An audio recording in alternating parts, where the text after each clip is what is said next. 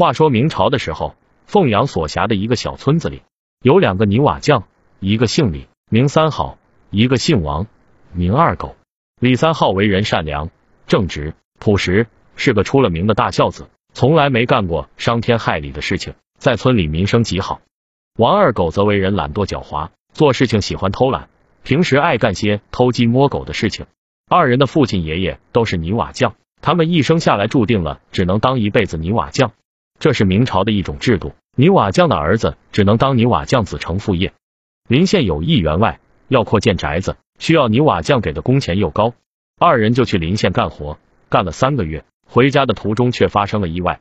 一天，二人从临县赶路回家，中途路过一个小镇，天色将晚，二人找了一间客栈投宿。二人来到一间悦来客栈，询问掌柜的有没有最便宜的客房。掌柜的见二人是泥瓦匠，便微笑的说道。我这里有一间客房，屋顶漏水，你们明天帮我修葺好的话，今晚就不收你们的住宿钱。二人一听大喜，连忙说：“一言为定，我们明天一定帮你修葺好。”掌柜吩咐店小二带二人到那间客房休息。途中，店小二望他们二人的表情甚为古怪。二人来到房间后，取下包袱，拿出干粮或水，吃过后就倒头睡觉。半夜的时候，咚咚咚敲门声响起，二人迷迷糊糊的睁开了眼。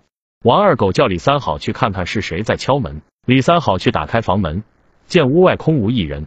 关上房门后，李三好就回床上躺着睡了。过了一会儿，敲门声又响起了，咚咚咚。王二狗又叫李三好去看看。李三好去开门，情形和上次一样。李三好回到床上，对王二狗说道：“外面根本没有人，别去管他了，继续睡觉，明天还要赶路呢。”又过了一会儿，敲门声又响起了，咚咚咚。王二狗又叫李三好去开门瞧瞧，可是李三好这次没有醒来，打着呼噜睡得正香。咚咚咚，敲门声继续响着，王二狗睡不着，这次就亲自去开门，看看到底是谁在作怪。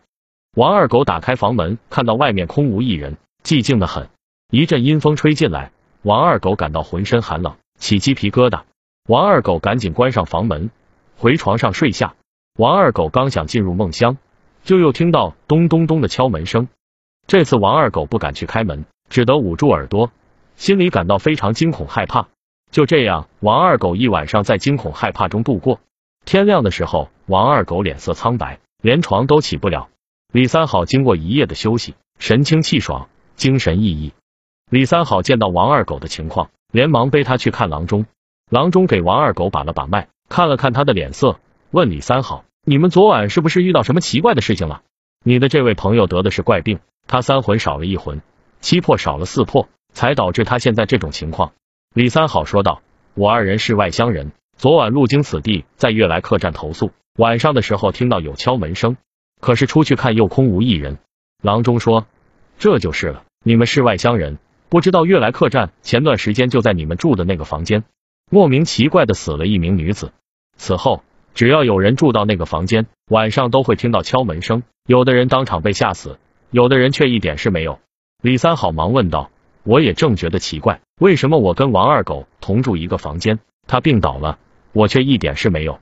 郎中解释道：“这并不奇怪，我看你应该是个善良正直的人，以前没干过坏事，所以身上有一身正气，可以抵御妖邪之气，这就是所谓的平生不做亏心事，夜半不怕鬼敲门。”而王二狗肯定是做过坏事，心里有鬼，则心生恐惧，被妖邪之气所侵，一魂四魄离身体而去。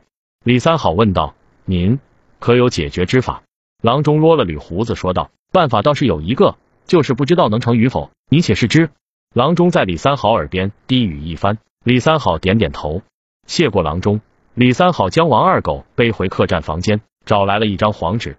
李三好让王二狗把自己以前所干过的坏事。通通写到纸上，并且写下自己的忏悔。李三好在一旁看到其中一段文字：王二狗曾经干过一桩豆腐渣工程，害得有人被砸断了脚。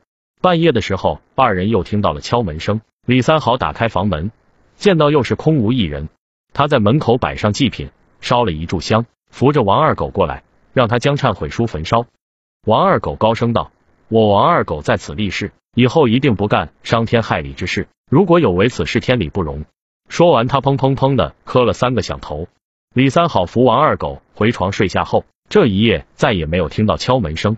翌日早上，王二狗的病好了大半，能够正常走动了。虽然掌柜的有点不厚道，但李三好还是履行承诺，帮他修葺好屋顶漏水的地方。二人去谢过郎中后，就继续赶路回家了。